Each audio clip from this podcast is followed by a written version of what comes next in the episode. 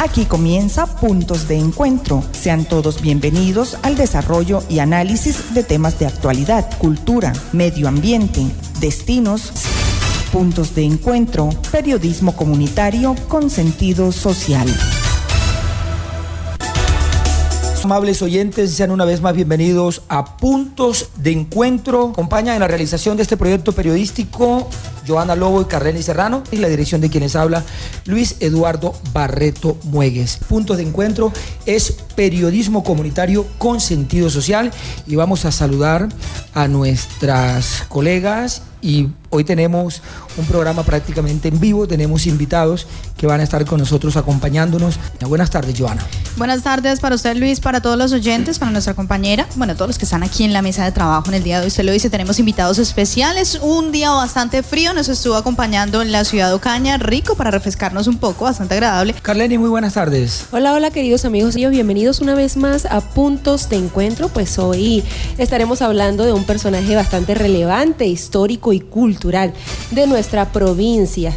Quiero aprovechar el momento pues para darle la bienvenida al invitado del día de hoy. Pues a lo largo de, del programa estaremos presentando a varios personajes relevantes, eh, idóneos para que nos hablen precisamente sobre el tema de hoy. Quiero comentarles, amables oyentes, que el personaje de hoy es un personaje que se ha convertido en leyenda, que hace parte ya de la, del acervo histórico, cultural de la ciudad de Ocaña. Se han hecho muchos trabajos y pues a lo largo de, de la historia, desde el punto de vista de su vida hasta hasta hoy es una es un ícono para la sociedad ocañera y para esta parte del país.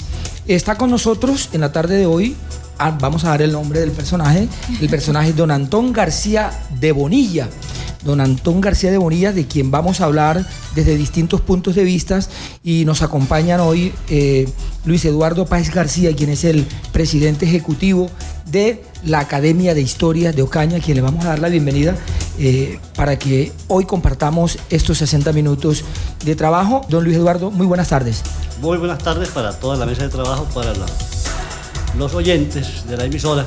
Y bueno, qué rico estar compartiendo con ustedes aquí. Muchas gracias por la invitación. Bueno, eh, vamos a hablar en la actualidad, eh, Carlenis, en la actualidad, ¿qué hay?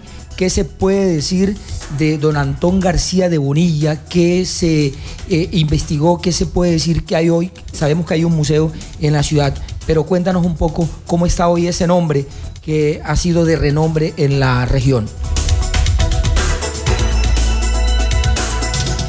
El Antón García de Bonilla, que ha venido formando parte de la leyenda cañera, fue ciertamente un personaje histórico real. La leyenda se ha venido transmitiendo de generación en generación, conservando aún esa esencia cultural de grandeza española, de lujo, honor, orgullo, religiosidad y bondad. El primer Antón García había venido en la, expedición fundadora. Una vez realizada la fundación de la ciudad de Ocaña, Antón García de Bonilla se radicó precisamente acá y tuvo al menos cuatro, cuatro herederos con el mismo nombre de Antón. Más adelante estaremos conociendo a detalles esta maravillosa historia que existe alrededor de nuestro personaje de hoy y que se ha convertido en parte propia de los ocañeros, logrando así mantenerse vivo hasta nuestros días. Escuchemos a Hilda María Sánchez, monitora educativa del Museo de la Ciudad de Ocaña, Antón García de Bonilla. Y hoy por hoy es tan importante y sigue siendo tan importante para la ciudad porque nos conocen por fuera de Ocaña a los ocañeros y siempre nos asocian con la figura de Antón García de Bonicha. ¿Es, importante poder contar con un museo? Claro que sí, es importantísimo para la ciudad de Ocaña, eh, primero porque está guardada la historia de él acá. Eh, y segundo, porque el museo, además de contar la historia de él, cuenta la historia de la ciudad, eh, pasando por cinco salas y por cinco épocas diferentes de la historia. Entonces se comienza con la sala de los indígenas, la sala de los conquistadores, que es donde aparece eh, la imagen de Antón García dentro de la historia de Ocaña. Hay otra sala que es de la colonia, hay otra sala que es del siglo XX, y pues además de eso, em, en algunos momentos del año hacemos em, exposiciones itinerantes, que son exposiciones temporales, turísticamente, porque como te digo, nos conocen por fuera y hay mucho turista que llega a Ocaña y dice, ay, ese es el señor del fantasma. Además hay otro sitio turístico relacionado con Antón García, que es eh, la iglesia de Santa Rita, la calle del Embudo, que es la calle que queda por detrás de la iglesia, que es donde queda el monasterio de las Hermanas Dominicas Contemplativas, y la misma calle donde queda la iglesia de Santa Rita, que se llama la Bajada de Santa Rita. Entonces son lugares turísticos también asociados con la figura de Antón García, además de la estatua bellísima que tenemos eh, enfrente del Parque San Agustín y aquí cerquita del museo. Pues históricamente hablando, porque yo me baso pues es en lo que dice la historia, el último Antón no tuvo hijos, parece que no tuvo hijos. De allí es de donde se desprende eh, el cuento este de la leyenda, que tuvo dos sobrinas, las sobrinas se enferman y el baile pide a Santa Rita que le cure a las sobrinas. Entonces, pues históricamente parece que no, que hasta allí fue. Pero sí eh, he escuchado gente que viene al museo y me cuenta que parece que sí hubo descendencia, pero no directa de él, sino de los sobrinos. Puntos de encuentro. Los datos recogidos sobre Antón García de Bonilla nos hablan de él como un personaje maravilloso, de imponencia física destacable, un hombre de bien preocupado siempre por el, por bienestar y el progreso ciudadano. Poetas, pintores y literarios han realzado su imagen en diversas formas como signo evidente de permanencia de la leyenda. Los que, lo que es importantísimo porque las leyendas constituyen dentro del marco de la creencia un capítulo de importancia, puesto que representan como dijera el antropólogo Albert, Albert Marinus, una verdadera actividad psicosocial del hombre, cuya función consiste en estructurar un presente con base en los acontecimientos del pasado y que el sentimiento popular los considera como claras explicaciones de su proceder actual podemos decir que en la actualidad está el museo, encontramos, eh, encontramos básicamente la estatua y un nombre a nivel eh, nacional. Eh, nos va a decir en el marco de lo, actual, eh, don Luis Eduardo, ¿qué referente es Antón García de Bonilla para la sociedad? Bueno, yo creo que eh, todo lo que se ha venido diciendo es absolutamente pues, válido y es también importante destacar que la leyenda tiene peso específico en la comunidad cuando se mantiene. Es decir, han desaparecido muchas tradiciones, muchas costumbres, muchas leyendas, pero hay algunas que han permanecido en la memoria colectiva y eso quiere decir que la comunidad se las apropió y que la comunidad se identifica con ese personaje o eh, se acerca al hecho histórico que la leyenda narra. Eso quiere decir, perdón, que en, la conciencia de la gente él existe. Existe en la conciencia y, lo y, la, y la misma conciencia ya en la parte operativa con la persona, con la institución, trata de plasmarlo de alguna manera en algunas circunstancias. Se, se nos olvidaba, por ejemplo, hablar de que también hay una marca de café que lleva el nombre de Don Antón. Don Antón. Y hay en el desfile de los genitores una comparsa que revive la leyenda de Antón García. Eso quiere decir que la, la comunidad, de una manera u otra, ha buscado la forma de que jamás se le olvide a los ocañeros ese personaje histórico, porque en efecto fue un personaje histórico. Esto es muy importante porque quiere decir que todavía tenemos en la memoria colectiva el impacto de fundacional, es decir, hay dos aspectos que yo quiero destacar hoy. Eh, los dos componentes de la etnia ocañera básicos son el elemento blanco y el elemento indígena. En el elemento blanco, los ocañeros decidieron que se parecían todos a Antón García de. Sí. Y desde el punto de vista aborigen, todas las mujeres se parecen a Leonelda. se parecen a Leonelda y por eso son hermosas. Y la fama no solo una fama nacional, sino internacional, que viene desde la colonia. Eh, nos habla de la belleza de la mujer y la mujer inmediatamente cuando hablan de la belleza de la mujer dice, claro, la belleza de la mujer de nosotras depende de la época prehispánica con Leonel de Hernández. Más adelante dice, también con las Ibáñez, cuya trayectoria histórica pues se conoce muy bien. Es decir, todo eso queda y se va insertando en, el, en la memoria colectiva. Y el ocañero de hoy, la ocañera de hoy, se identifican con ese legado que quedó prácticamente como, como grabado en el corazón y en la mente de las personas. Bueno, son dos referentes históricos bien importantes eh, que, que, se, que se siembran en, en- en el acervo eh, de la cultura ocañera. ¿Decías? Es que es bastante importante que alrededor de este personaje pues se mantenga viva esta historia y se trate de, de conservar porque si ciertamente fue un hombre de bien, es algo que r- hace repercusión pues en los hombres que se van formando pues a lo largo de, de la historia, ¿no? Entonces siempre convierte en un modelo. como hacer un modelo a seguir, así es. Claro. Vamos a tocar el tema ya desde el punto de vista cultural e histórico para que el experto y la experta en este tema, Joana Lobo, nos ayuden ahí a, a que nuestros oyentes vayan entendiendo realmente eh, por qué eh, Antón García de Bonilla hoy es ese referente, es ese personaje que está incluso hasta en una marca de un producto de consumo masivo. Puntos de encuentro. Una mirada a nuestra cultura. Muy bien, hablábamos entonces de la parte de actualidad, cómo se encuentra este personaje enmarcado en nuestras costumbres, en nuestra sociedad, pero tenemos que saber entonces desde los comienzos quién es este personaje eh, y por qué representa tanto para la ciudad. Y la mejor persona para que nos aclare todas estas inquietudes, para que nos dé pues una orientación sobre quién fue en realidad don Antón García de Bonilla, es por supuesto el señor eh, Luis Eduardo. Bueno, muchas gracias por, por eso. A ver, eh, pues, eh, uno termina de tanto eh, insistir en lo mismo y, y con las consultas de los muchachos en las universidades y los investigadores, casi que aprendiéndose de memoria la historia de Ocaña. El primer Antón García, como ya lo dijeron al comienzo, llegó con Francisco Fernández de Contreras en, Contreras en 1570 a fundar Ocaña. Pero ya había tenido una figuración en Pamplona, había sido cofundador de Pamplona también y era encomendero de Pamplona. Al llegar a Ocaña y producirse el repartimiento de las encomiendas, Francisco Hernández le asigna a él encomiendas en Ocaña, varias encomiendas. Y Antón García se va convirtiendo con el correr de los años en uno de los encomenderos más poderosos. Ahí nos ubicamos históricamente en la época de la colonia o de, De la la, colonia. de la colonia, ¿cierto? Es decir, acuérdense que, que Ocaña se funda en 1570. Ya. Entonces, ¿cuánto pudo haber durado el primer Antón García de Bonilla? Bueno, no sabemos con certeza, porque hay cerca de cuatro personajes con el mismo nombre.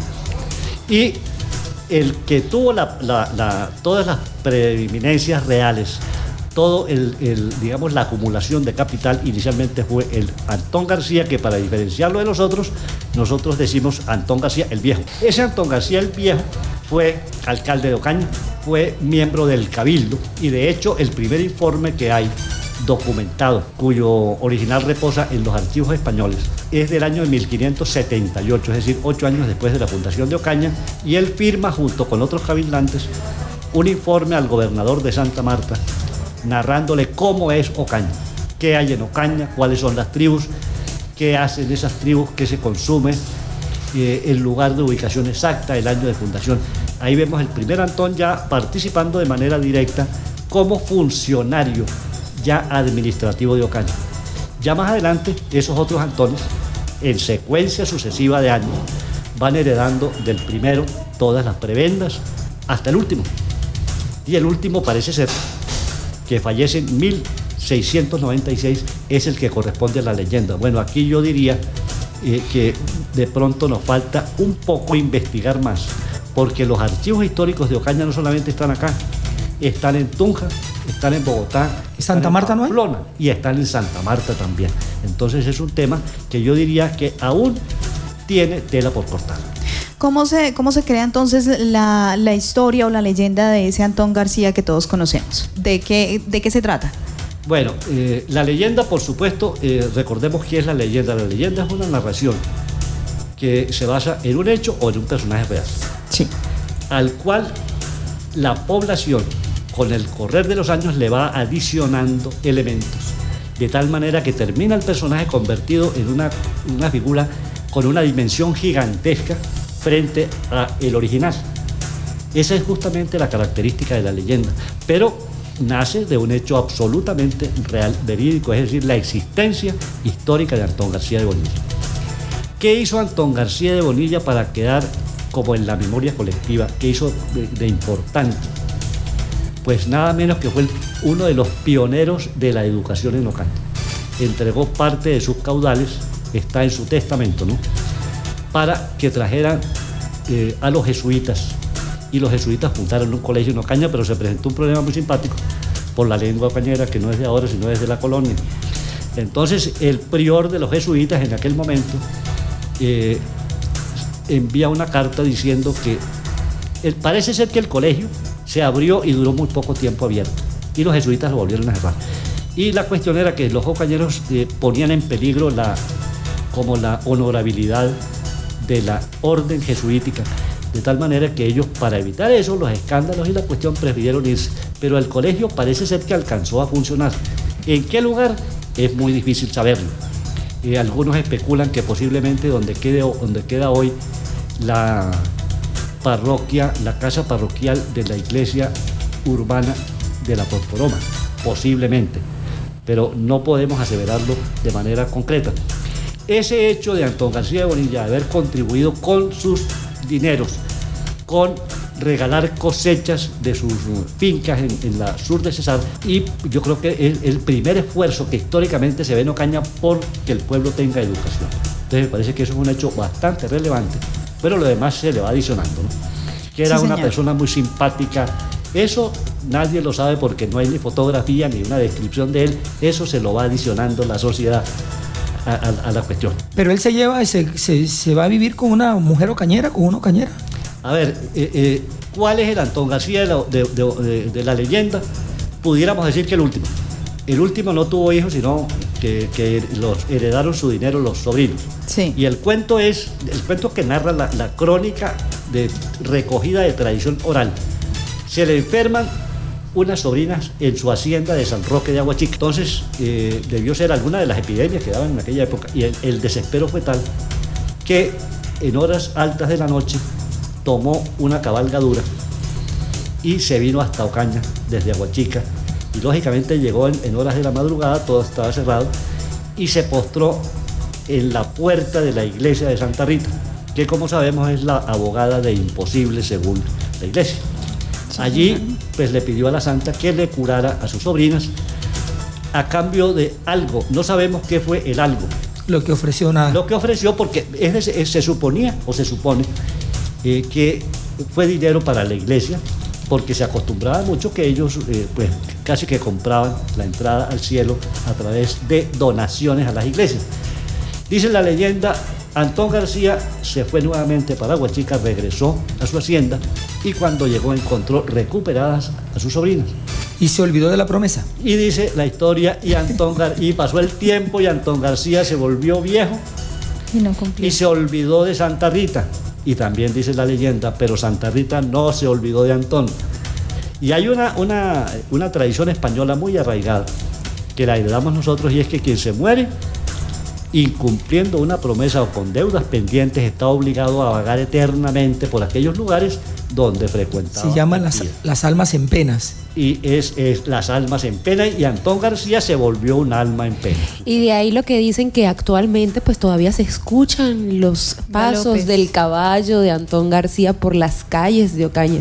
Es decir, yo he escuchado eh, no solamente a personas ya adultos mayores bastante entrados en años de ochenta y tantos años, sino a gente joven, diciendo, escuchamos el, caballo de Antón García cabalgando. El galopar. Exactamente, por la calle del Embudo, por la bajada de Santa Rita. Lo han visto, dicen, en Agua Chica, en Río de Oro. Es decir, todos los lugares, aquellos por donde transitaba en la época de la colonia. ¿Que es cierto esto o no es cierto? Bueno, es una cuestión que dejamos a nuestros oyentes porque la creencia es tan profunda y tan arraigada en el alma popular que yo creo que es muy respetable, que la gente opine de una manera u otra. Pues si, si esto lo aplicamos a la ciencia contemporánea, recordemos que la ciencia no acepta ninguna cosa que no sea verificable, medible, cuantificable, etc. La creencia no es medible ni cuantificable. Es algo que se lleva en el corazón y en la mente.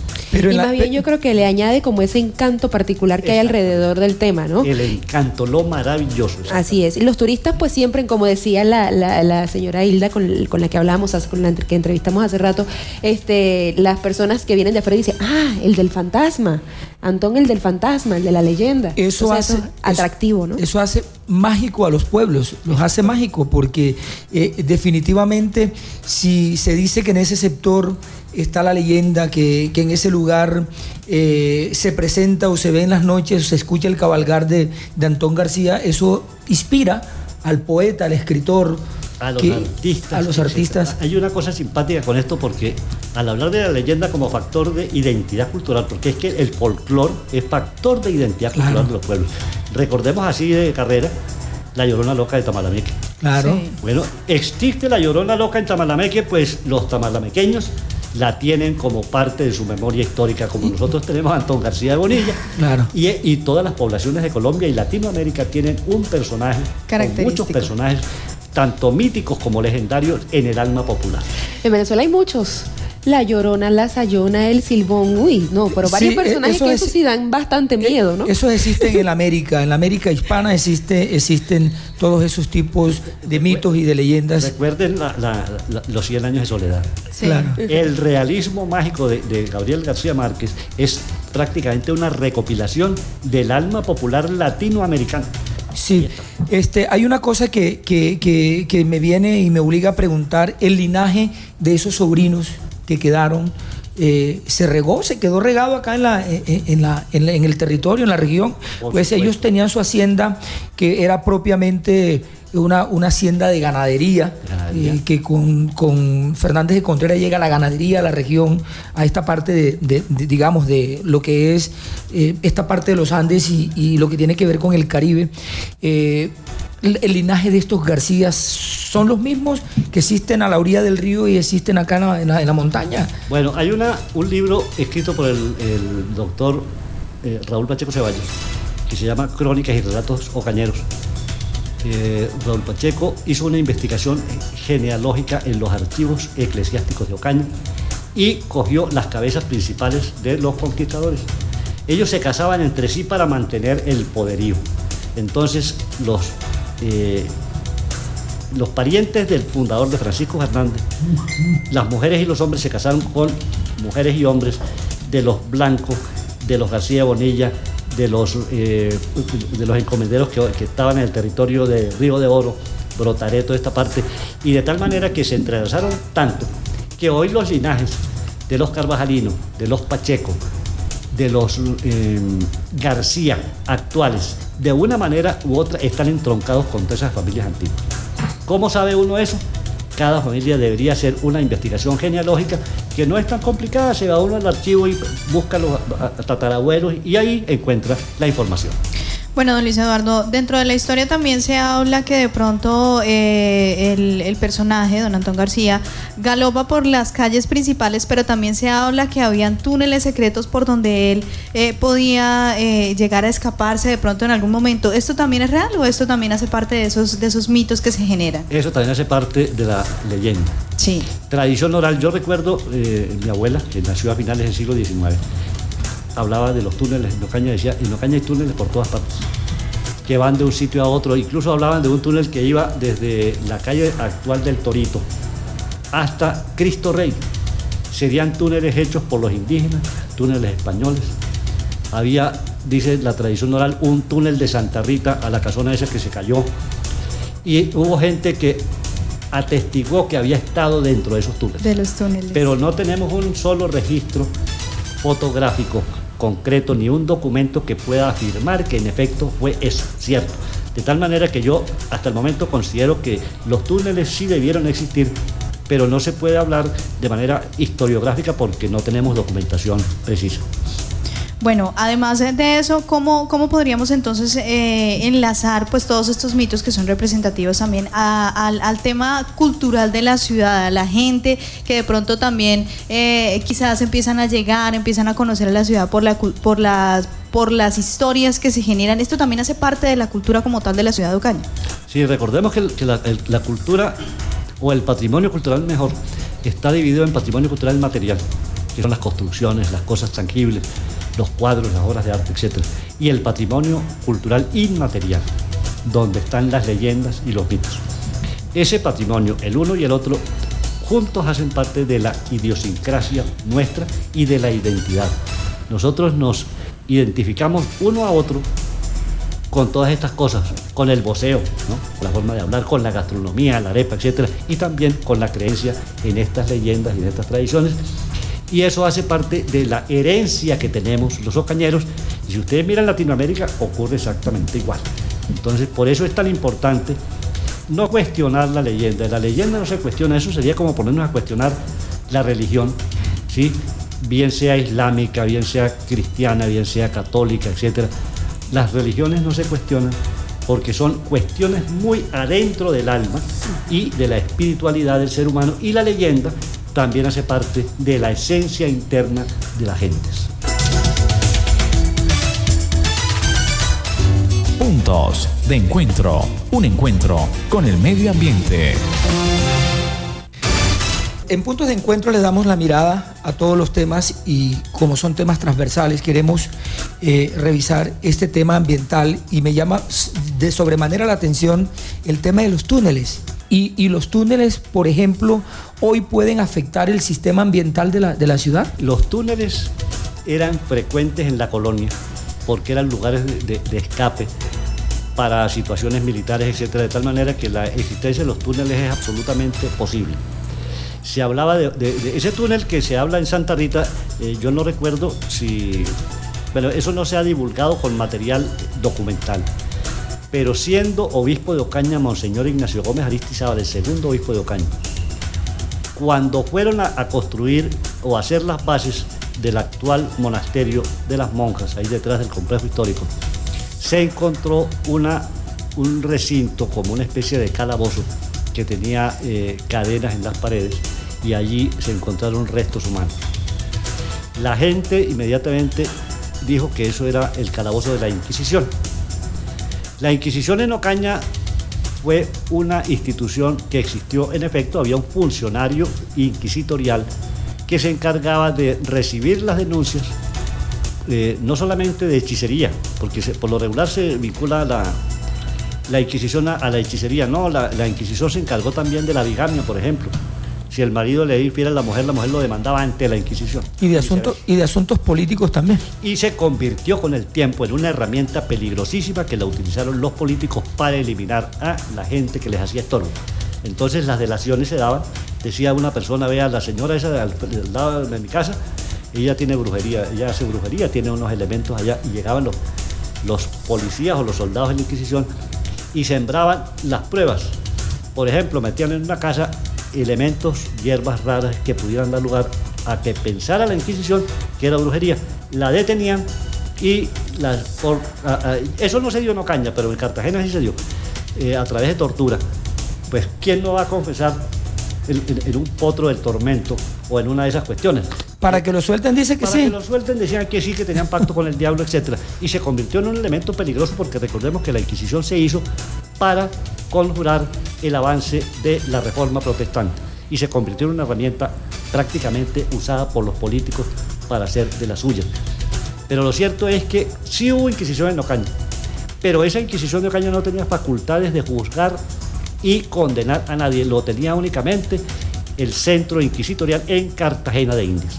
Entonces, aquí posiblemente el funcionario real tenía esa facultad, pero no podemos aseverar que ese calabozo que se encontró, porque era definitivamente un calabozo ahí debajo del monasterio de las monjas, fuera de la Inquisición.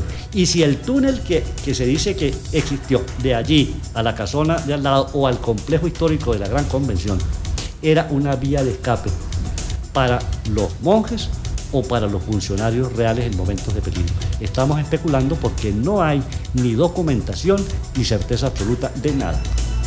Bueno, una información vital. Eh, este, no, se ha, no se ha hecho ningún trabajo, usted lo decía hace, hace un momento, no se ha hecho ningún trabajo relacionado con, con indagar, investigar, porque qué tal que construyan eh, viviendas sobre túneles o en, el, o, en el, o en, el, momento de construir, de, hacer una construcción, eh, la planeación del municipio no ha, no ha, definido, no ha definido, no ha revisado si, si es evidente la existencia de esos túneles. Pues recordemos que las calles de Ocaña ya todas tienen acueducto y tienen alcantarillado.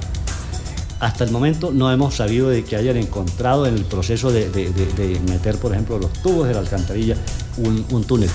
cuando se, porque eh, cuando se cayó la casona esta, ahí de la- la- ahora le dicen la casona de los túneles, ya no son sino ruinas.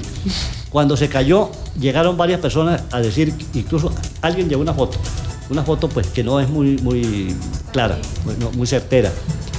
Nosotros pedimos, junto con la alcaldía, al Ministerio de Cultura que mandaran un arqueólogo para que inve- investigara. Y el Ministerio de Cultura lamentablemente contestó que no tenían recursos para pagarle al, al arqueólogo y nos quedamos al fin sin saber qué hay allí. La única manera de hacer una comprobación científica es con un arqueólogo.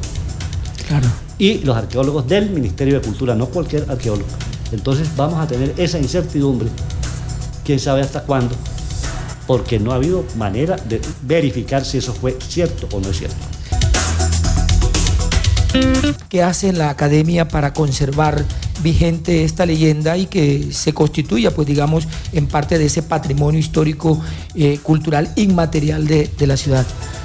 Bueno, brevemente digamos que la Academia de Historia ya pasa de los 80 años de, de vida. Se fue fundada en 1935, primero como centro de historia y en el año 68, si no estoy mal, el gobierno nacional la elevó por ley de la República a Academia de Historia con una vinculación a la Academia Colombiana de Historia. La función de la Academia es la investigación y la divulgación de la historia y la cultura. Hoy pudiéramos decir, para ampliar el, el contexto, que la divulgación de las ciencias sociales y la promoción de las artes y las letras. Dentro de todo esto está lógicamente la leyenda. ¿Qué se ha hecho? Las investigaciones que hemos podido hacer modestamente las hemos divulgado a través del blog de la academia y asesoramos a los estudiantes universitarios y, profesores e investigadores locales y nacionales en temas como la antropología, como la lingüística, como la historia, incluso la literatura regional. Porque hay muchas cosas que no son ciertas, incluso escritas eh, en los textos de historia que no son ciertas. Y es bueno que la gente sepa qué es realmente lo que acontece con Ocaña en una cantidad de, de- circunstancias históricas. Es un problema muy grave la divulgación porque no hay recursos económicos para publicar libros. La institucionalidad, cuando hablo de institucionalidad me refiero al gobierno nacional, departamental y municipal, no apoyan económicamente las academias y menos aún las publicaciones oficiales, que en el caso nuestro es la revista Caritam. Estamos editándola desde hace unos meses en formato digital porque no hemos tenido recursos para sacar adelante la publicación en físico. Esto es bueno decirlo porque presuntamente, de acuerdo a un decreto, somos cuerpo consultivo del municipio de Ocaña y eso no se tiene en cuenta. Don Luis Eduardo, este, hay recursos de telefonía IVA celular, hay recursos de la estampilla Procultura, hay recursos del situado fiscal o sistema general de participaciones para los municipios en el, en el área de, de cultura. Eh, es asombroso que siendo Ocaña, de pronto eh, un may- el mayor potencial de Ocaña, podríamos decirlo así, eh, aparte de la agricultura, del desarrollo agropecuario, tiene que ver con su, con su, con el tema turístico, con su historia, y, y que no se presenten inversiones. Hay una, yo diría que hay una mala planificación y una, digamos, inversión caótica en los recursos del sector de la cultura. ¿Por qué? Porque no ha habido poder humano que el municipio de Ocaña entienda que hay que tener un plan municipal de cultura. Y eso nos lleva a un diagnóstico. El diagnóstico es la, eh, eh, digamos, la brújula para la inversión. Ahí sabemos, con un diagnóstico, qué sector está más fallo en dinero, qué sector está bien, qué es lo que hay que potencializar, qué se requiere. Yo diría que entre las más cosas que se requieren a nivel cultural es la capacitación para todo, en artes, en, teatro, en música, etc. los dineros me parece que se están invirtiendo erráticamente y no escuchan. Es decir, lo más preocupante de esto es que no quieren escuchar las sugerencias que se hacen desde el sector cultural. Mira el caso del Consejo Municipal de Cultura. No está funcionando. Y eso es grave porque el sector, eh, eh, el, Consejo Municipal de Cultura es la representación de la sociedad civil ante la alcaldía Pero- municipal. Pero entonces están prevaricando porque ellos para poder ejecutar los recursos de cultura tiene que haber un plan municipal aprobado por el Consejo Municipal de Cultura. Eso sería una pregunta maravillosa que me gustaría escuchar la respuesta de la institucionalidad. precisamente eh, siempre hemos querido conversar con la institucionalidad, por eso tenemos este segmento Así va Ocaña, y entonces queda en el, en el, en el escenario, en el discurso de la realidad local, eh, Ocaña va mal en este tema. Y es algo lamentable porque aparte la cultura forma parte de las raíces y la identidad propia de una comunidad. Y pues Ocaña se caracteriza por ser una, una comunidad rica en cultura precisamente. Bien, les voy a contar aquí lo último. Eh, desde hace unos, tal vez que unos ocho años atrás, cuando se, eh, eso más o menos fue en el 2009, 2010 cuando el Estado creó la ruta turística de la Gran Convención de Ocaña, que son los municipios del Carmen, Río de Oro, Ocaña, La Playa y Abreu, se hizo un trabajo pagado por el Ministerio de Cultura de diagnóstico de los municipios a nivel de cultura y se determinó que el potencial turístico de Ocaña es turismo religioso, turismo histórico y turismo medioambiental. Ya no hay que hacer más investigaciones, más diagnósticos, porque todos sabemos eso tenemos una oferta cultural la más grande de norte de Santander, que a su vez es oferta turística. Hace poco eh, participó Ocaña en ANATO eh, con la Cámara de Comercio de Ocaña y allí, a Dios gracias, se pudo incluir el municipio de Ocaña que estaba por fuera en la famosa ruta de la fe del Viceministerio de Turismo. ¿Eso qué indica? Que ahora Ocaña va a tener una promoción nacional, pero no por eh, voluntad nuestra, sino por voluntad del Estado. Por obra, por obra y gracia del Espíritu Santo se podría decir, porque si, si el mismo gobierno no hace el ejercicio. A mí me parece que jugó un papel importante en la Cámara de Comercio y algunas personas que están muy interesadas en el desarrollo turístico de Ocaña, porque se han hecho trabajos maravillosos. La Universidad Francisco de Paula ha hecho trabajos de investigación y diagnosis del turismo que no los tienen en cuenta los municipios. Es decir, hombre, están desaprovechando todo ese insumo para potencializar tal vez la solución a las falencias que tiene Ocaña en materia de empleo. Sería el desarrollo turístico y el emprendimiento desde el punto de vista del turismo.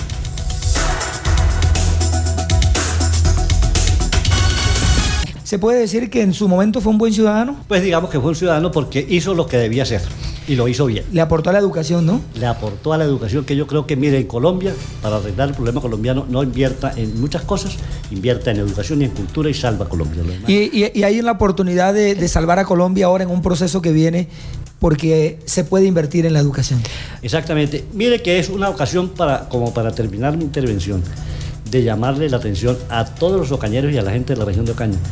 No importa por la persona que vayan a votar pero que esa persona que vayan a votar tengan ustedes la convicción de que en efecto va a amar al pueblo colombiano y va a hacer lo mejor por solucionar esta situación caótica. Nos vamos, don Luis Eduardo. Una cosa que quería acotar antes de irnos, pues que parece que don Antón García de Bonilla, pues es un hombre de, un hombre ejemplar, ¿no? Un buen ciudadano, pero parece que la única que no le cumplió, a la única que no le cumplió fue a la Virgen. A Santa Rita y lo tiene castigado, cabalgando todas las noches puntos de encuentro.